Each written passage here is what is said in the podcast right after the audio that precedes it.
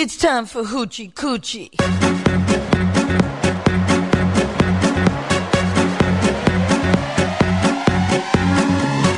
Onda Nacional.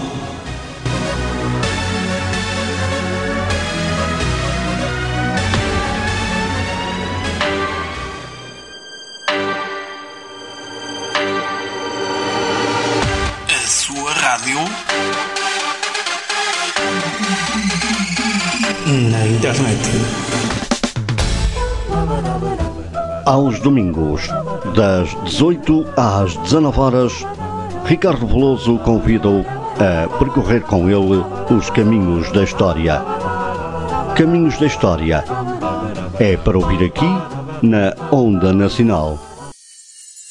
Canal Tudo Acessível. O seu canal de acessibilidade. Todos os dias. Às 10 horas, hora portuguesa. Menos 3 horas no horário de Brasília. Telemóveis, informática. Eu sou aqui no canal Acessível.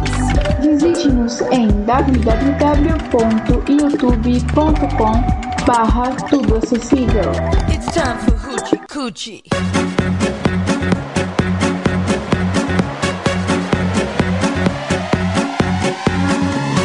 Onda Nacional.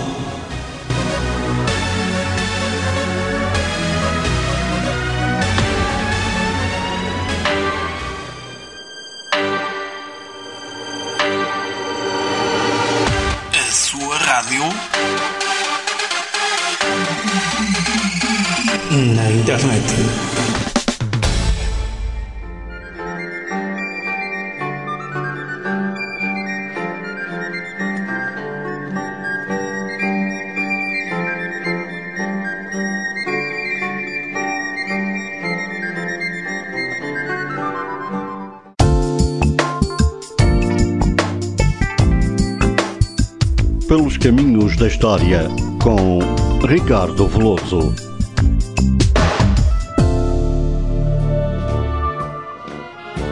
Muito boa tarde, amigos da Rádio Onda Nacional. Eu sou Ricardo Veloso e você é muito bem-vindo aqui ao programa Pelos Caminhos da História.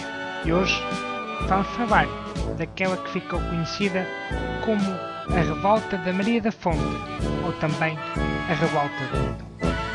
Quer conhecer um pouco mais? Venha comigo, eu já lhe conto tudo.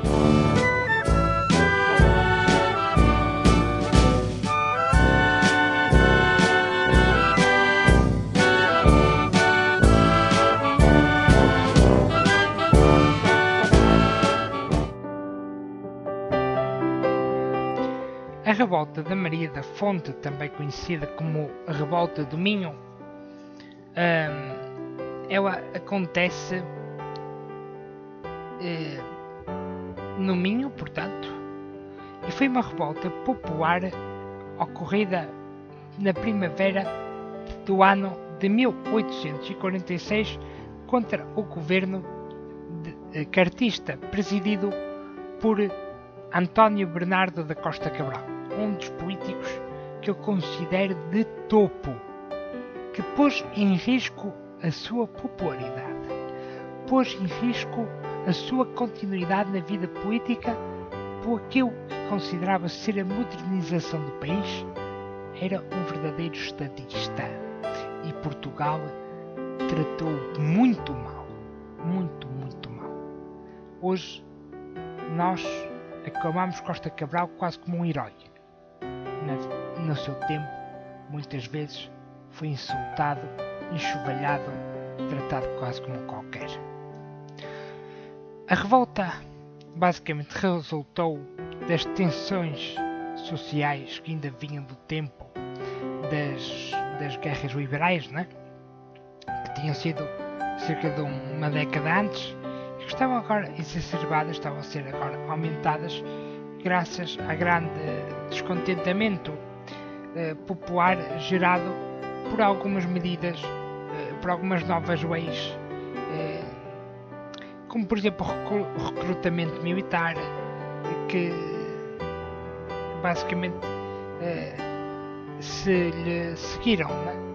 Eh, e também por alterações fiscais e pela proibição de realização de enterros dentro de igrejas. Nós isto parece muito estranho, mas isto foi um verdadeiro problema naquele tempo.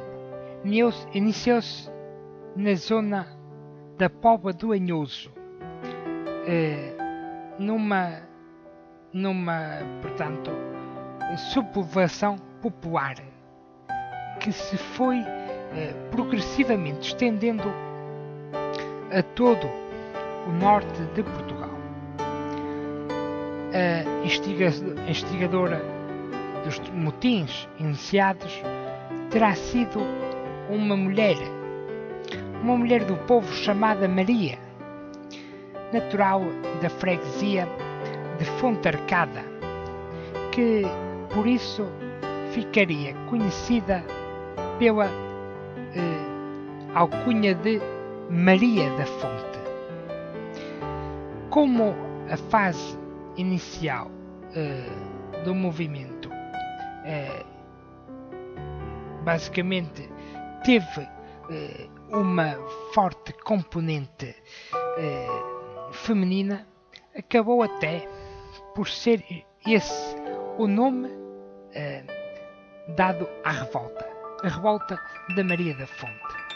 A sublevação propagou-se depois ao resto do país e provocou a substituição do governo de Costa Cabral.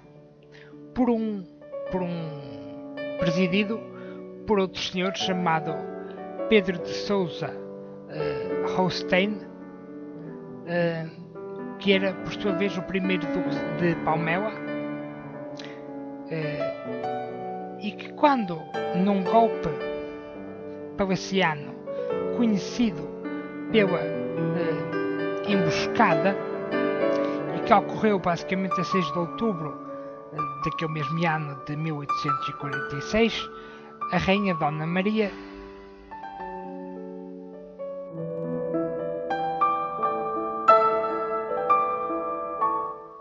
A Rainha Dona Maria II não suportou nada, nada, nada, nada bem. Demite o governo e nomeia uh, o Marechal João Carlos de Saldanha, Oliveira e Down, que era por sua vez o primeiro Duque de eh, Saldanha, para constituir um novo governo. A insurreição voltou-se a reacender e o que se seguiria foi um verdadeiro problema. O resultado disso, basicamente, foi uma nova guerra civil, que no caso haveria de durar oito meses, uh, que ficou na história de Portugal conhecida como a Patoeia, que apenas terminaria com a assinatura da Convenção de Gramido a 30 de junho de 1847, após a intervenção de forças militares estrangeiras, ao abrigo da quádruple, da aliança. Isto foi, como vemos, um verdadeiro problema.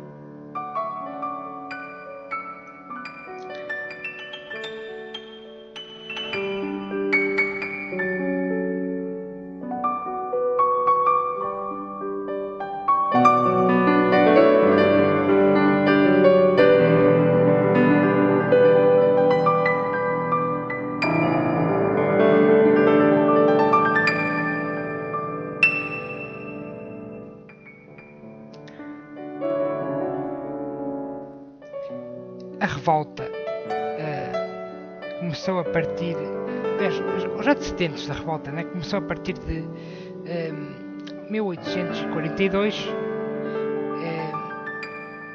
e que eh, foi o ano em que foi instaurado em Portugal um regime por muitos chamado quase como ditadura considerado assim, inclusive, e que tinha uh, por líder António Bernardo da Costa Cabral, uh, um dos chefes do movimento que era basicamente constitucionalista de 1842 e que também por sua vez era apoiado entre outros por uh, seu irmão uh, que era o Sr. José Bernardo da Silva uh, Cabral que por sua vez era o primeiro conde de Cabral daí inclusive a alcunha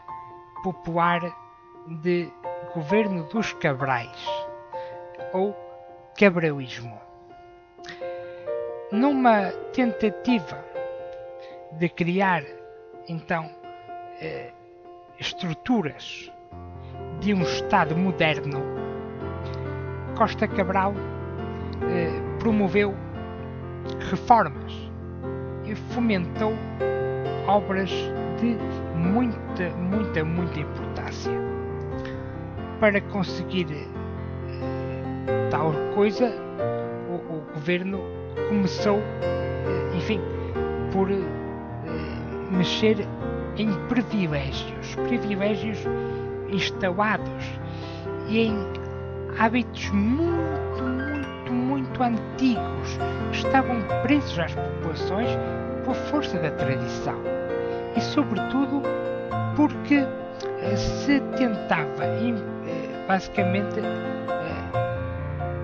se tentava também reorganização, eh, reorganização fiscal eh, e o agravamento de alguns impostos, que era uma coisa que era mesmo muito necessária. E Costa Cabral foi eh, basicamente obrigado a promover medidas de alteração da estrutura fiscal. Ora, com a a introdução da contribuição, por exemplo, de, da contribuição predial. Né? Isto não, não, não interessou muito, isto foi muito mal visto e as pessoas revoltaram-se, principalmente quem vivia no campo. E porquê? Porque pagava mais. Né?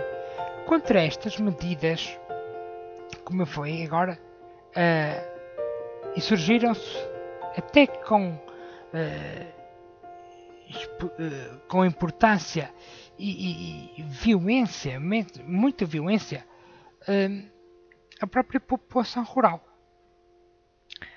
Como o governo, eh, mantendo uma basicamente um reformismo que era demasiado para o seu tempo, os grupos miguistas que eram inimigos da, da implantação do liberalismo, não é? Uh, aproveitam esse descontentamento que ia crescendo rapidamente e uh, acordam, basicamente, uh, acordam com alguns ressentimentos que vinham ainda das guerras liberais uh, que, da, da, da, década anterior. Né? Estes primeiros, basicamente, vencidos, mas com um governo na clandestinidade, uh, com Dom Miguel no exílio, servindo-se dos seus simpatizantes muitas vezes uh, que alimentavam e aproveitavam-se do próprio descontentamento uh, popular, né? Eles tentavam assim restaurar o absolutismo que tinha terminado em Portugal no dia 24 de agosto de 1820. Era o sonho deles.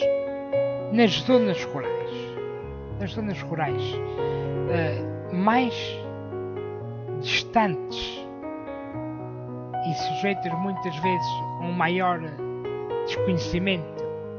E uma consciência muitas vezes uh, que não era uh, não tinha tanta informação. E isto acontecia sobretudo no Alto Minho e em Trás-os-Montes né?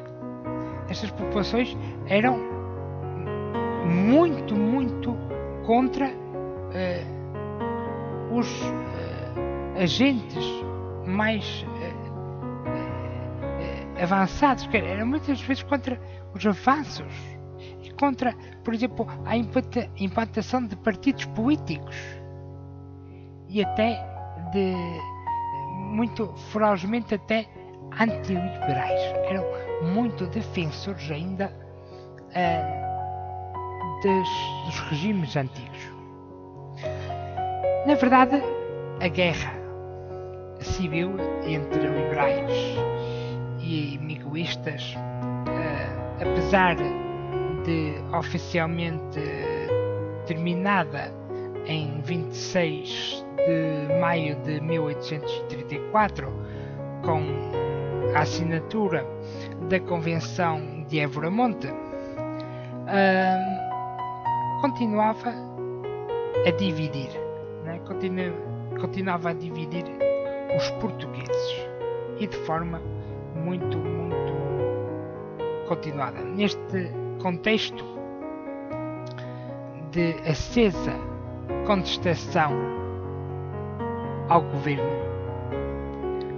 o surgimento de novas exigências fiscais, o reconhecimento da propriedade eh, e e a feitura até de, de, de, de matrizes prediais é? É, significativamente muitas vezes chama, eram chamadas pelo povo que era contra elas de as papeletas da ladroeira. Isto era eh, por um total desconhecimento. E era para basicamente apuramento do imposto e do maior uh, rigor, é? do rigor no recrutamento militar e levaram o ânimo das, uh, das próprias populações rurais ao uh, rubro, ao extremo. E o desconhecimento, quando é muito, causa estes problemas, não é? Uh, rastilho, no entanto, para esta revolta, eh, contudo, foi uma matéria que aparentemente eh, teria menor impacto. É? Por decreto de 28 de setembro de 1844, tinham sido proibidos os enterros nas igrejas e imposto o, o, o facto dos mortos serem sepultados nos cemitérios. Depois eh, de devidamente registado, feito o, seu, o registro do óbito da pessoa e depois do óbito, eh, basicamente eh, ser atestado por uma uma licença sanitária, tanto ligada à saúde, em, eh, o corpo acabaria por ser enterrado em cemitérios em campo construídos em campo aberto, como hoje, né? basicamente como hoje. Por via da nova regulamentação dos cemitérios eh, e dos serviços de saúde, o povo temia. O povo eh, teria inclusive de romper com a tradição da, que era, vinha de há séculos de enterrar os seus mortos nas igrejas, de esperar que delegado de saúde certificasse que o morto basicamente estava morto. E ainda uh, basicamente pagar as despesas do funeral. O povo não entendeu e ninguém também se lhe deu ao trabalho de explicar e deu este problema inteiro.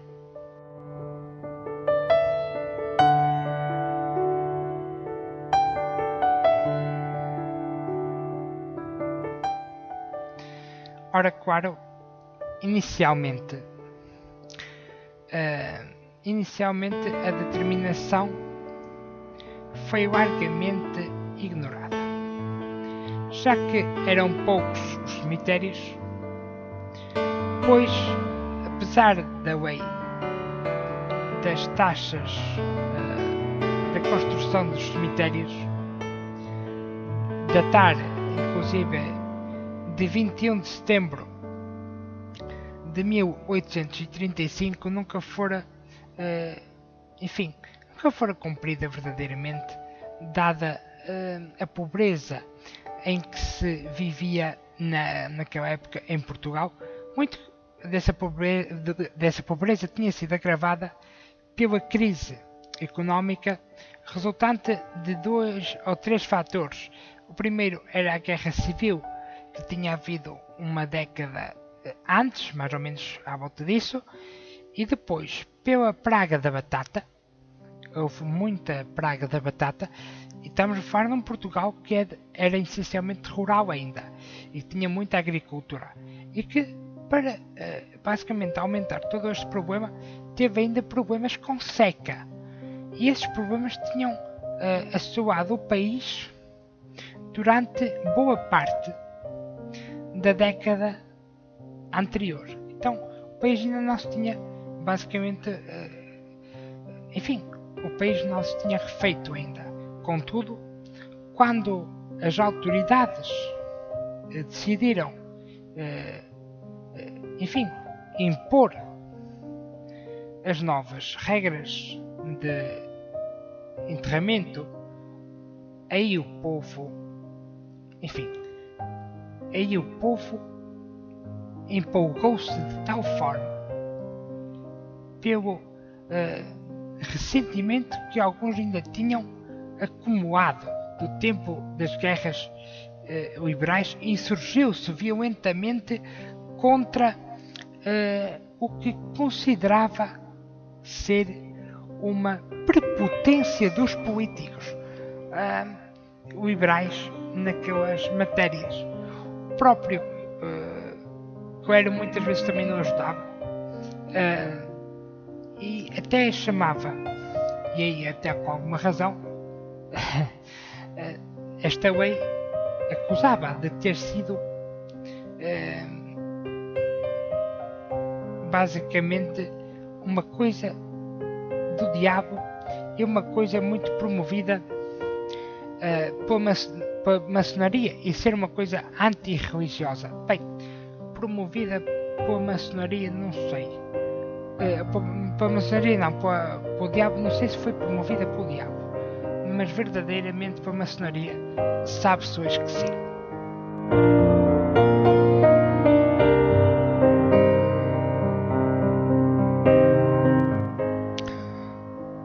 Para complicar toda esta situação, a Rainha Dona Maria II, eh, que a 8 de setembro de 1845 tinha concedido o título de Conde de Tomar a Costa Cabral, era vista como demasiado próxima dos Cabrais, não mantendo um distanciamento que permitisse eh, basicamente refugiar-se um pouco uh,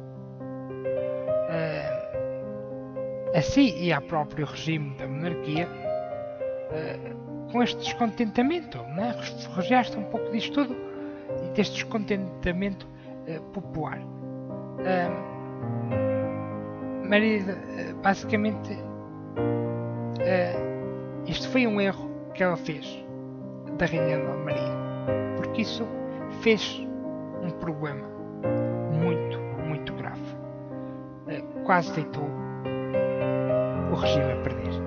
Depois de múltiplos incidentes e depois de, de várias eh, situações isoladas ocorridas um pouco até por todo o país, mas com maior eh, importância, com maior peso no norte do país, o um, gatilho verdadeiramente da revolta terá sido um acontecimento banal. Uh, foi no caso a morte no, no dia 28, uh, 21 peço desculpa, de março de 1846 de uma senhora já com alguma idade chamada Custódia Teresa que era habitante do lugar de Simães na freguesia de Fonte Arcada, dos arredores ali da Pova do Anhoso. É? Quando, na manhã do dia 22, no dia seguinte ela ter morrido, uh, de que o mesmo ano, um grupo de vizinhos, onde predominavam mulheres, decide uh, proceder ao enterramento da defunta da senhora né? na igreja eh, do mosteiro de Fonte Arcada, que eu aconselho vocês a visitarem, que é lindíssimo, é muito antigo, é romano-gótico, fim do, do, do, do período eh, românico e já inícios do gótico, muito bonito. Eh, este então enterraram a senhora sem eh, autorização da Junta de Saúde e com total desprezo até das normas legais em vigor. As autoridades, enfim, basicamente decidem intervir gera-se todo este problema. A razão da dureza, muito até da própria intervenção, parece ter sido uma não seja já o primeiro caso que acontece naquela freguesia, né? E terá acontecido com o senhor no dia 20 de janeiro daquele mesmo ano eh, e que basicamente aconteceu uma coisa muito parecida.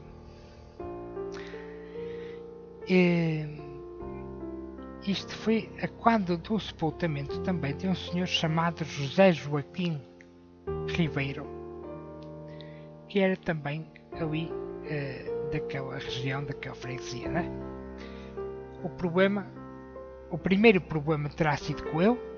Uh, enfim, aí parece que a polícia não foi uh, muito dura, mas como era já o segundo caso, em menos de um ano, então aí as coisas foram um pouco mais complicadas. No caso do, do funeral, do enterro da Dona Custódia Teresa, o povo não permitiu que o, o comissário de saúde viesse atestar o óbito da senhora, tendo espancado inclusive é, e, na verdade, nem os familiares quiseram uh, aceitar pagar a taxa de covato. A taxa de covato era a taxa que se pagava o enterramento da pessoa. Uh, o enterro terá sido então uh, mesmo feito sem acompanhamento até religioso, porque uh, o próprio padre recusou participar naquilo porque eu sabia que era contra as leis.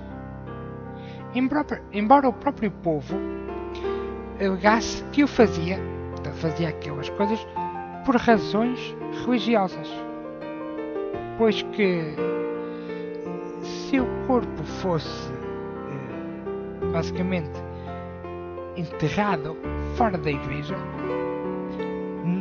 noutro chão que eles consideravam eh, que não era sagrado, não é? o morto estaria basicamente desprotegido. Então, basicamente essa era a razão. Talvez por isso. E talvez até por considerarem menos provável que as autoridades uh, agissem de forma violenta uh, contra mulheres, uh, parecem estas ter sido ter tido um papel um papel preponderante nos eventos e é basicamente às mulheres do lugar de Simães que se colocam, digamos assim, as principais culpas. Uh, esta imagem de, de liderança feminina também pode ter resultado da forma como o evento foi descrito pelas autoridades civis que procuravam minimizar o problema e, e atribuindo a responsabilidade a um grupo de beatas religiosas, né? pelos uh, uh, incidentes que vinham acontecendo ali.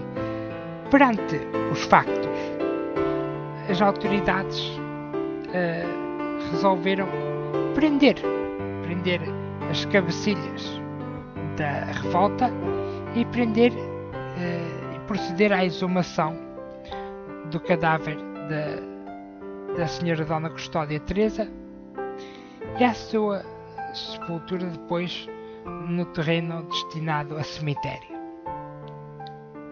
Um, para tal, a 24 de março, dirigiram-se à freguesia de Fontarcada, tendo sido recebidas à pedrada uh, pela população local, que estava armada com foices, chuços e varapaus, uh, sem poderem exumar o corpo, eh, procederam basicamente à prisão de quatro eh, mulheres que foram consideradas como cabecilhas dos incidentes dos dias anteriores. Era o caso da senhora Dona Joaquina Carneira, Maria Custódia, Milagreta, Maria da Mota e ainda Maria Vidas.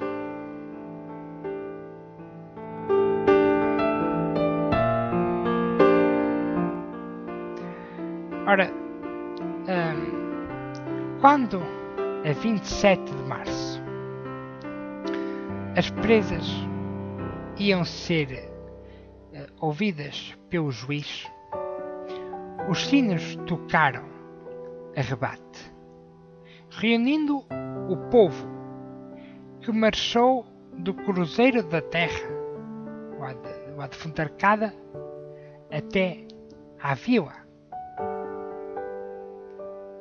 Até à vila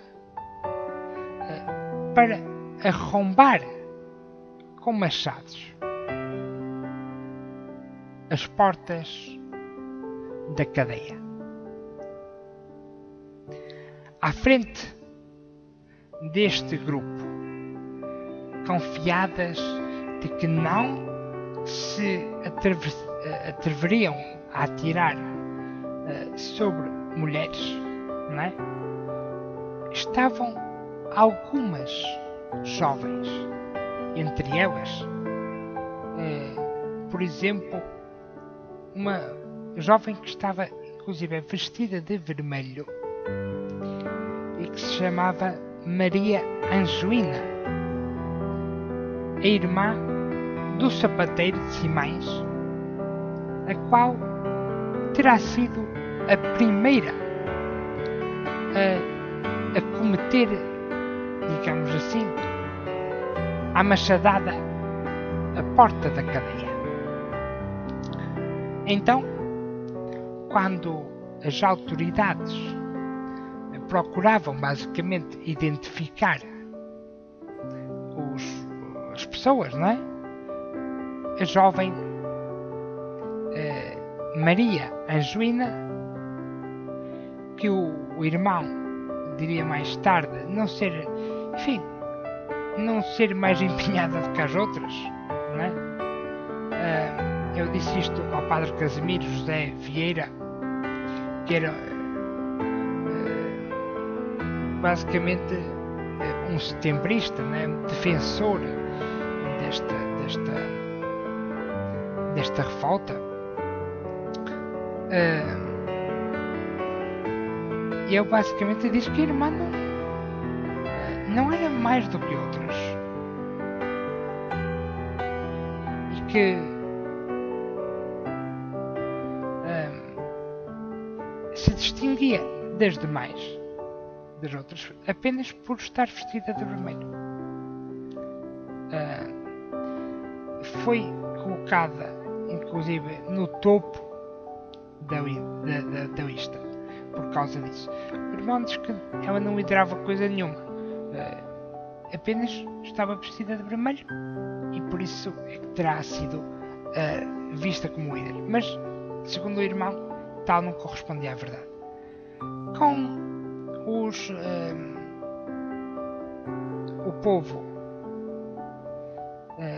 se recusava, como o povo se recusava a identificar os, os, chefes, digamos assim, ficou hum, registada simplesmente por Maria da Fonte Arcada. Depois abreviado, abreviado para Maria da Fonte. Assim ficou conhecida esta revolta. Uh, contudo, sobre esta matéria, as opiniões uh, divergem um pouco, já que uh, os anos uh, os anos imediatos, muitas foram as que as Marias da Fonte, as que apareceram pelo norte de Portugal,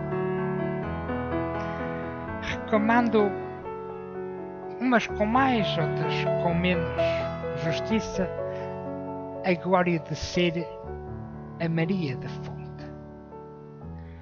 A identificação com a Maria Anjoina de Fonte Arcada, do lugar de Simães, que de facto foi processada e pronunciada nos uh, próprios eh, nos próprios tumultos da Pova do Anhoso, parece talvez ser a mais credível, já que o padre Casimiro José Vieira era, como falei há pouco, um setembrista convicto que teve eh, importante papel nos acontecimentos da Revolução da Maria da Fonte e que viveu de perto os acontecimentos. Outra explicação alternativa que colhe elevada,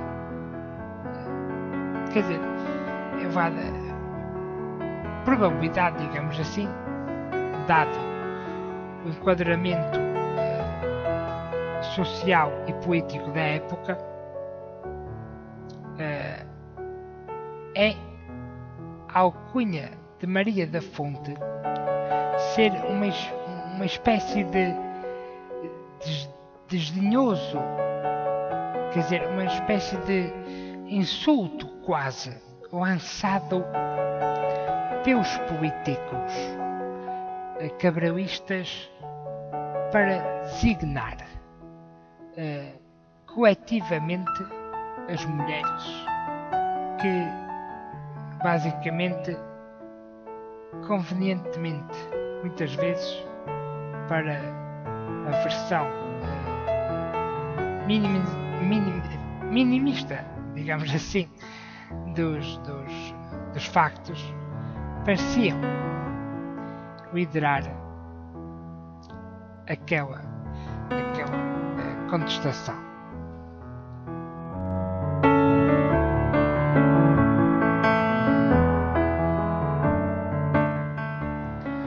Ora, hum, assim, em vez de uma Maria da Fonte, teríamos uma multidão de Marias.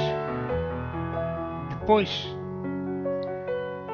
romantizado pela intelectualidade da época.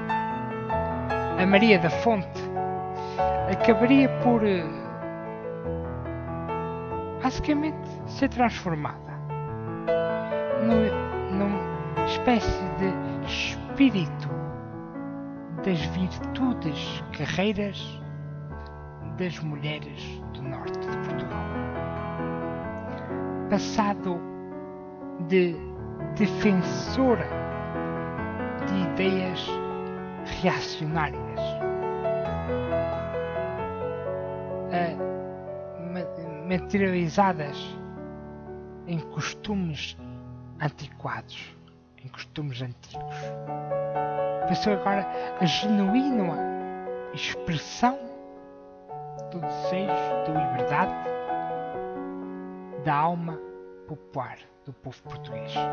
Afinal, é assim que nascem os mitos, não é mesmo?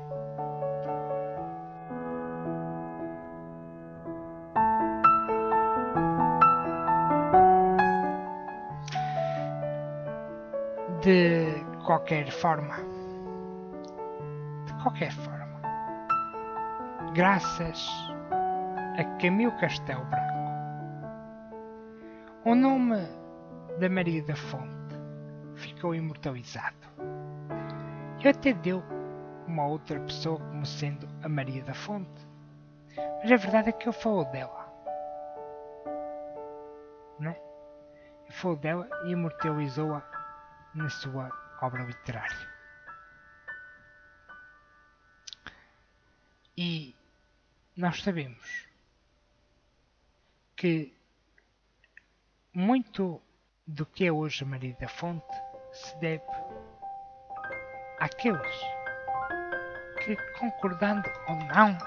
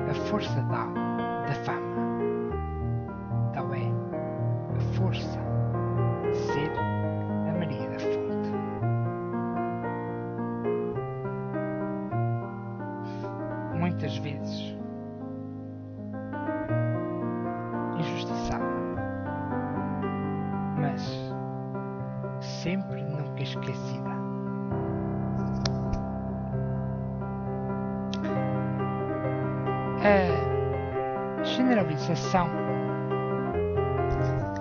a generalização uh, da revolta é algo que vai acontecer um pouco por, por, por todo o país, mas nos dias seguintes sucederam-se casos idênticos, não é?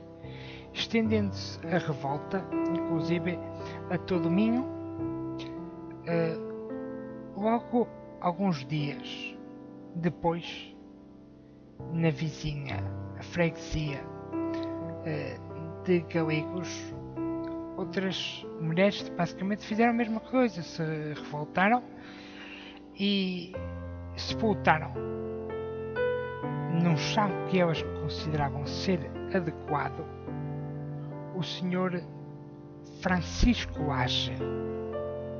Isto, claro, haveria de dar problemas. Novamente, as autoridades uh, emitiram mandatos de captura, uh, mas apenas prenderam uma senhora chamada uh, Josefa Quetana, que foi basicamente remetida para Braga e para a prisão de Braga. Pensavam ser uma forma mais segura, porém, ali ao atravessarem a Serra do Carvalho, que ainda hoje é uma serra muito escura, às vezes, os seis polícias que faziam a escolta são assaltados por centenas, várias centenas de mulheres que libertam a, a, a Josefa Quintana. É o povo solidário um com o outro.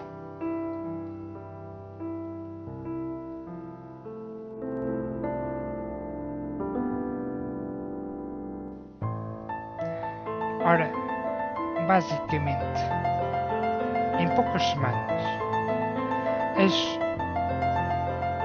autoridades registram novos problemas que se propagam por todo o Minho e traz montes e ainda pelas beiras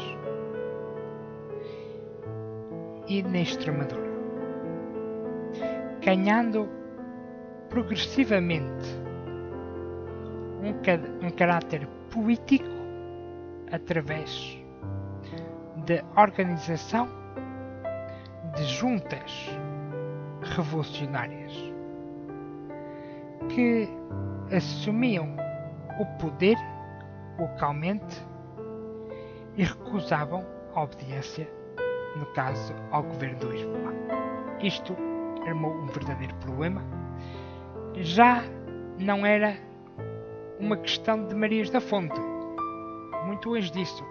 Antes, o país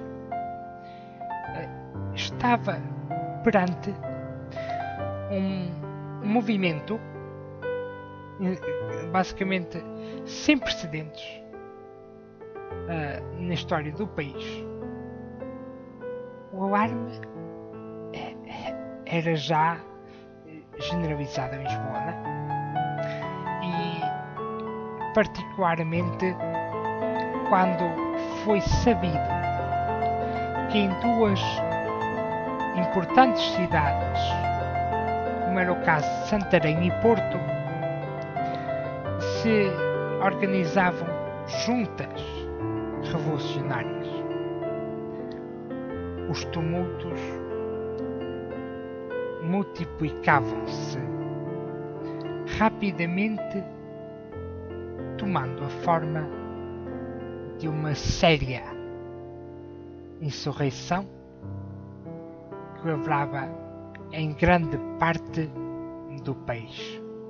Esta é, basicamente, a rebelião encadeada primeiro em Fonte Arcada, no Conselho da Pau de Lanhoso, em março de 1846 e que depois uh, basicamente é propagada a outras partes, a outros pontos do país e que ficou conhecida na história de Portugal como a Revolução da Maria da Fonte ou Revolução do Minho. Embora, na verdade, não tivesse sido no sentido uh, etimológico, digamos assim, e político do, do termo. É, na verdade, uma espécie de uh, sublevação uh, e não tanto uma revolução. Mas foi assim que ficou conhecida. Foi antes, como disse, uma sublevação popular. O primeiro, digamos assim, e, e genuíno movimento de massas dos tempos modernos em Portugal. Esse caráter popular do movimento da Maria da Fonte é, digamos assim, atestado pelo principal visado. No caso, estou a falar de Costa Cabral, que a 20 de abril de 1846, no auge da, da revolta, da revolução, proferiu na Câmara dos Deputados uma, uma intervenção onde, apesar de afirmar que, e passo a citar, há uma conspiração eh, permanente contra as instituições atuais, contra a ordem estabelecida e mãos ocultas que manejam estas conspirações. Reconhece que a sublevação em curso não, não, no mínimo, não era uma revolução, era, era no entanto uma revolução muito diferente de todas as outras que até hoje, digamos assim, àquela época, tinham aparecido em Portugal, porque todas as outras, basicamente, revoluções têm sido por uh, bandeira de um princípio político, mais ou menos uma, uma ideia, mas esta revolta é feita por homens de saco no ombro e de foice roçadora na mão. Para, e agora são palavras do Costa Cabral, eu estou a citar, para destruir fazendas, assassinar, incendiar a propriedade, roubar os habitantes das, das terras que percorrem e lançar fogo aos cartórios, reduzindo a, a cinzas os arquivos. Era assim que Costa Cabral via.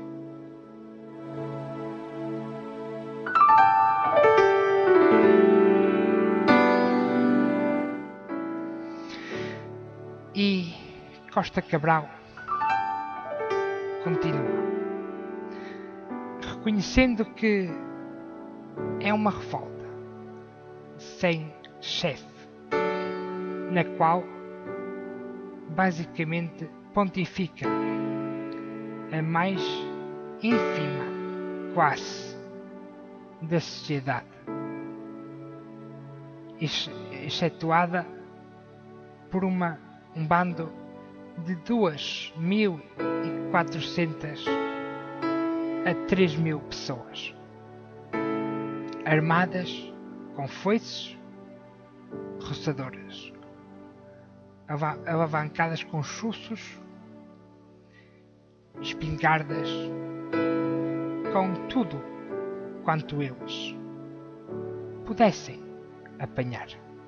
É assim que Costa Cabral vê Maria da Fonte. Basicamente, Maria da Fonte é o que é, um fruto do seu tempo.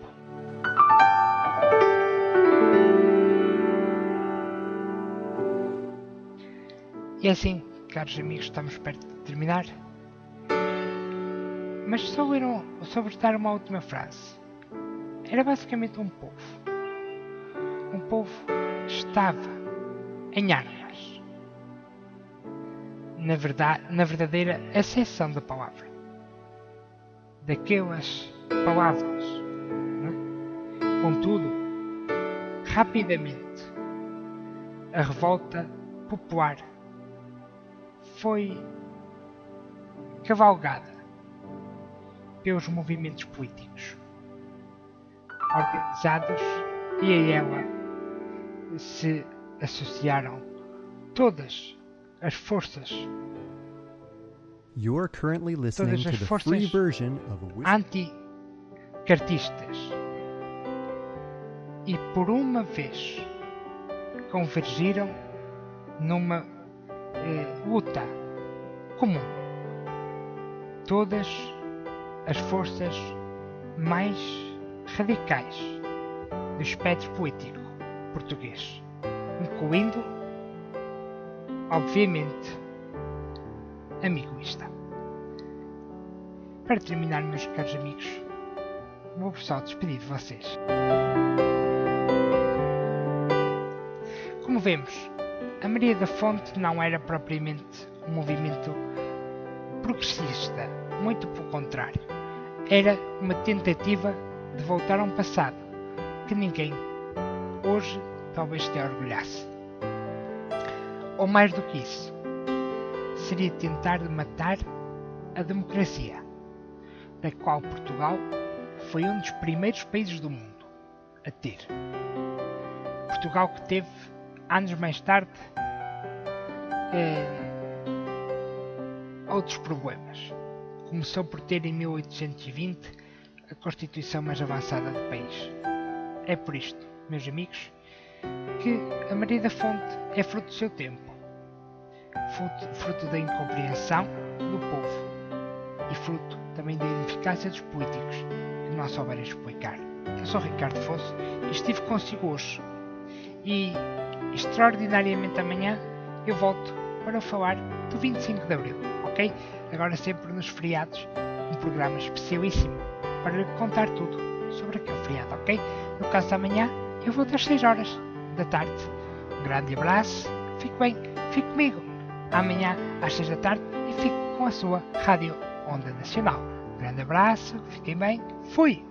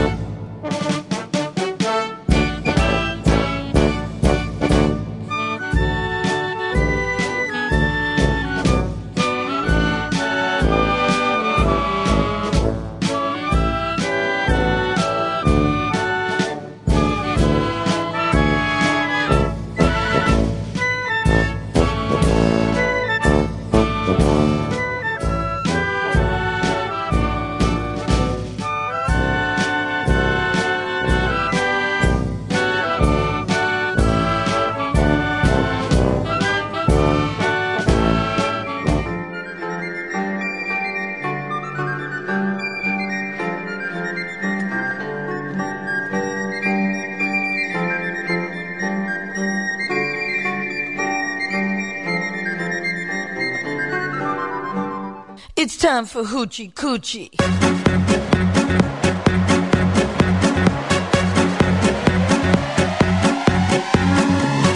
Onda Nacional.